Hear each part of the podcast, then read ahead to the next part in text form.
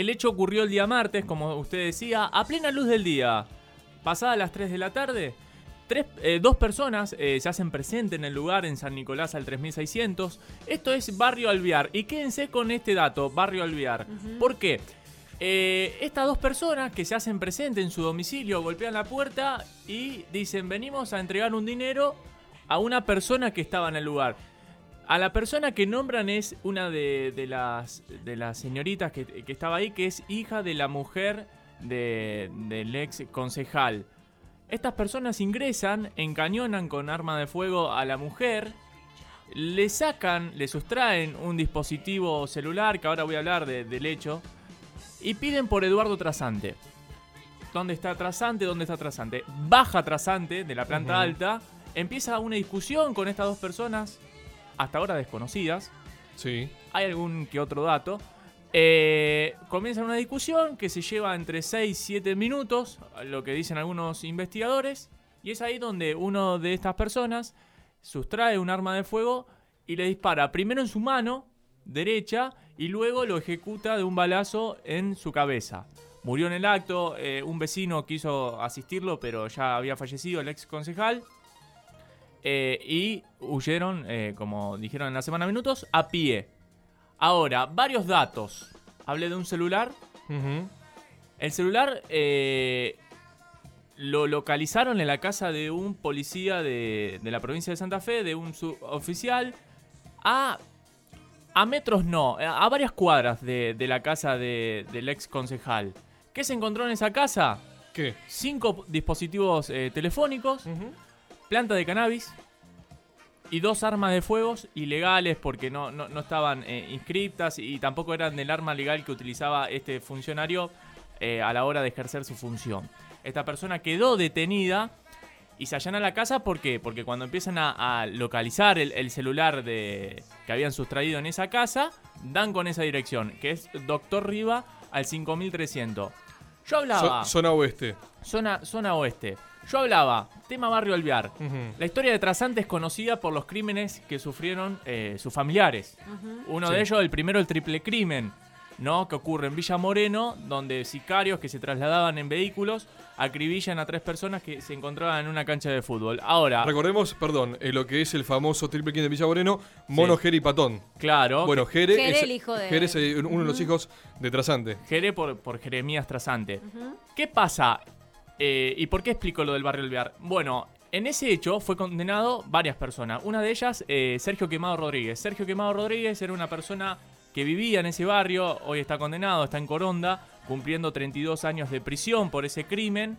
Además, eh, se mencionaba que Sergio era el que administraba los negocios ilegales, por, por así decirlo, de específicamente ese barrio, de Barrio Alvear junto a su hijo que fue asesinado, que lo hemos comentado varias veces en este programa, que hubo algunos que están condenados y otros investigados por el crimen de ese hijo, y que tiene correlación con el tema de la barra brava de News. Bueno, eh, Trasante, cuando ocurre el crimen, se muda. ¿A dónde se muda? A Barrio Alvear. Barrio Alvear donde tanto la familia Rodríguez como la gente que acompañaba el círculo de, de la organización de Rodríguez vive en ese mismo barrio.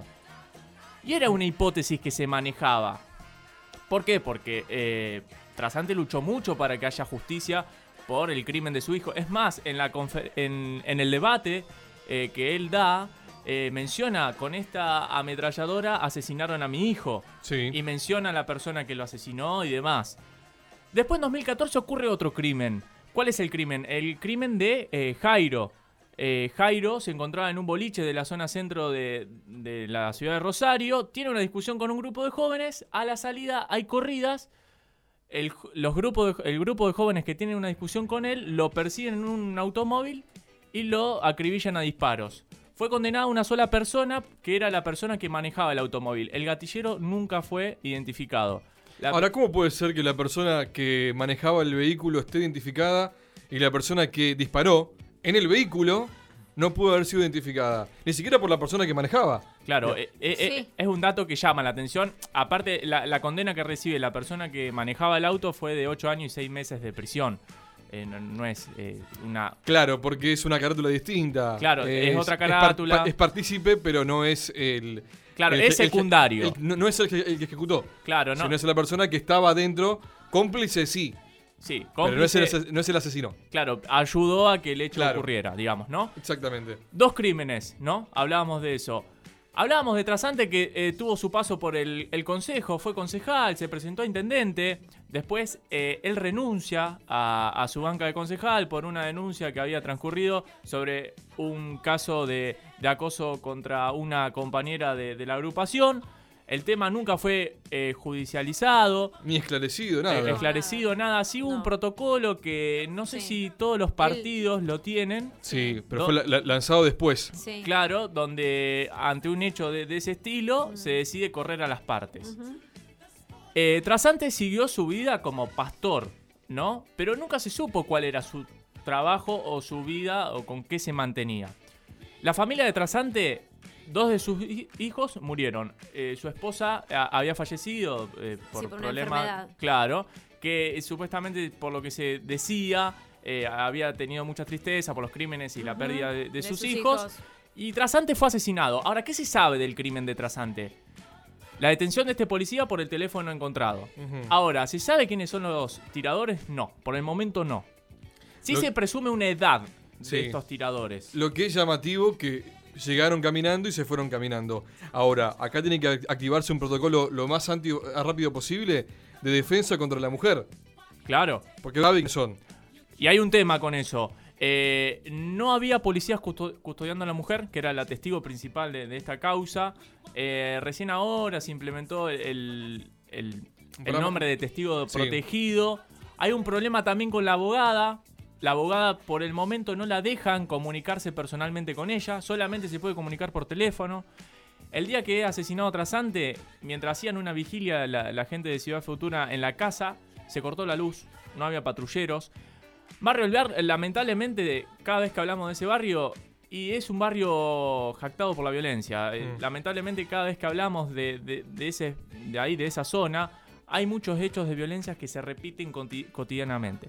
Yo después le voy a dar un par de datos de dónde se concentra la violencia en Rosario. Eh, te decía, todavía no están identificados los tiradores. Sí se presume una edad que va entre los 17 años, uno de ellos, y el otro de 34 años. Eh, Ahora, si estamos hablando de una persona que sería el tirador, por ejemplo, Sí, de 17 años, no iría preso por el momento, porque es menor. menor de edad. Ah, Exactamente. habría que esperar un eventual juicio. Ahora, eh, llama la atención. Una persona es asesinada y todavía no están identificadas. Otro dato, 13 cámaras en el lugar. Ninguna la pudo No, no identificar. funcionaba. O no, no, no, no estaban. Funcio- funcionaban, pero, Pero, no tienen el la, sol... la imagen exacta. Claro, eh, eh, el sol eh, encandilaba la imagen, por así decirlo, pero lo cual llama también un poco la atención. Ellos escapan por el bulevar, el bulevar 6. eh, en- hay en algunos tramos del bulevar que hay cámaras y hay otros lados que no. Por, por lo general las cámaras que hay son de tránsito, eh, para, para medir el tema de, de la velocidad de los Sí, sí, automovilistas sí. Para, que para pasan por el recaudar lugar. siempre hay. Para recaudar siempre hay. Pero, pero sí, también se encontró un Peugeot 308 que es también donde se indican que podrían haber llegado estas dos personas que luego ejecutaron a Trasante. Hipótesis hay muchas. Sí. Mm. Se descarta el robo más allá de este dispositivo celular porque se dice que el dispos- po- disposi- dispositivo celular se lo sustraen para sacarse ciertas pruebas, por así decirlo. Ahora llama la atención que si hay un robo de un celular aparezca en la casa de un funcionario de Por seguridad. supuesto. Llama mucho la atención. Hipótesis está la- las denuncias que hizo Trasante contra gente realmente muy peligrosa. Eh, también eh, el- su, su cargo como concejal, donde él fue contra las mafias, por así decirlo. Eh, se habla, bueno, se habla eh, de, de un ajuste de cuentas. Ujú. ¿Por qué? ¿A qué se le llama ajuste de cuentas? Ajuste de cuentas se le llama cuando se contrata a ciertas personas para ejecutar un hecho por ciertos problemas, ya sea intrafamiliares o económicos. Yo cuando mencionaba cómo fue el caso, estas dos personas entran al lugar diciendo que venían a traer un dinero. Y después hay una discusión. Sí, por algo se les abrió la puerta también, porque vamos, Por algo que- ingresaron al domicilio. Eso también es. Eh, eso No también perdón, ruido. no, no cualquiera ingresa al domicilio tan fácilmente Claro. de una persona. Porque eso hay que aclararlo. Estas personas no entraron violentando la puerta. Entraron No. diciendo que eran ciertas personas que venían a entregar un, pri- un dinero a una persona. Y ahí es donde abren la puerta y cambian su mo- modalidad. Venían con una modalidad, si se quiere, amable, por así decirlo. Y después, bueno, sustraen un arma, amenazan y piden para hablar con Eduardo. Tienen una discusión y lo acribillan. Y para, para resaltar, se habla de, de uno de los crímenes que más resonancia trajo en la ciudad. Eh, es un hecho totalmente gravísimo institucionalmente. Eh, tuvimos varios hechos eh, graves. Eh, uno de ellos, bueno, la balacera Antonio Bonfatti, en su momento cuando era gobernador en su casa en zona norte. Este hecho también. Si uno quiere, por supuesto, el tema de las balaceras a tribunales y a muchos centros de justicia provincial también. Pero hablamos de, de hechos que ya se traspasa una cuestión de las víctimas sean personas, ciudadanos comunes, sino que ya van contra políticos, que ya van contra instituciones a nivel provincial. Sí, y bueno, y mencionabas también eh, recién lo del Centro de Justicia Penal.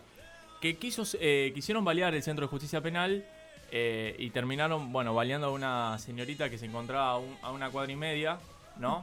Eh, esto fue hace dos semanas. A ver, son hechos que lamentablemente siguen, siguen ocurriendo y conocemos muy pocos de, de los tiradores o de las personas que mandan o incitan o instigan a cometer estos delitos que son realmente graves.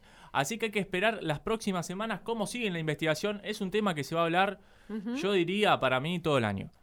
Porque el crimen de trasante es un No. mensaje realmente Sí. muy, muy grave. Uno, Sí. uno puede entender claramente y acompaña el, el reclamo y lo que comentó eh, Karen Tepp al- el otro día en una especie de conferencia que brindaron eh, diferentes partidos eh, del Consejo Municipal, por supuesto entre ellos Ciudad Futura, donde pertenecía eh, el pastor Eduardo Trasante. Uno acompaña eso, se, por supuesto se lo había compungidos por toda la situación. Eh, es hora también que los políticos también pongan este tema arriba de la mesa, porque es una situación que atraviesan los rosarinos, los santafesinos. Sí, No nos olvidemos que nos encontramos con un muerto cada un día, a Sí. veces cada dos días. Ujú. Inclusive el- las cifras a nivel semestral Sí. marcan que claramente eh, tenemos un una muerte cada dos días, dos días y medio. Claro. Es, es un número muy alto. Entonces, obviamente, en esto hay que ser claros. Un ex concejal pertenecía a la política, un hecho muy grave a nivel inseguridad, pero también a nivel institucional, por lo que representó Trasante en el mundo de la política y por su pasado, por su historia, pero no olvidarnos, Trasante también es un ciudadano común de la ciudad y que como falleció lamentablemente él, un montón de personas más mueren todos los días en Rosario y en Santa Fe. Sí, te agrego dos datos. Eh, 110 crímenes con el crimen de, de Trasante. En, en julio tuvimos en 15 días 15 crímenes. También un dato Bueno, que llama, la- llama la atención. Miremos los números. Balaceras, eh, me sorprendió muchísimo. 2.500 balaceras a domicilios en lo que va del año. Eh, políticos, iba a haber una reunión con Omar Perotti, se suspendió. Iba a recibir a la familia. Claro, se suspendió. eh, hubo un llamado telefónico de parte de la familia a Omar. En realidad la secretaria Omar y después con Omar Perotti. Pero la reunión que se iba a dar se suspendió. Ahora sí, la familia está como testigo protegido, están siendo custodiados. Es un tema que lamentablemente, ya, digo, se va a hablar mucho. Y es un tema muy, muy oscuro.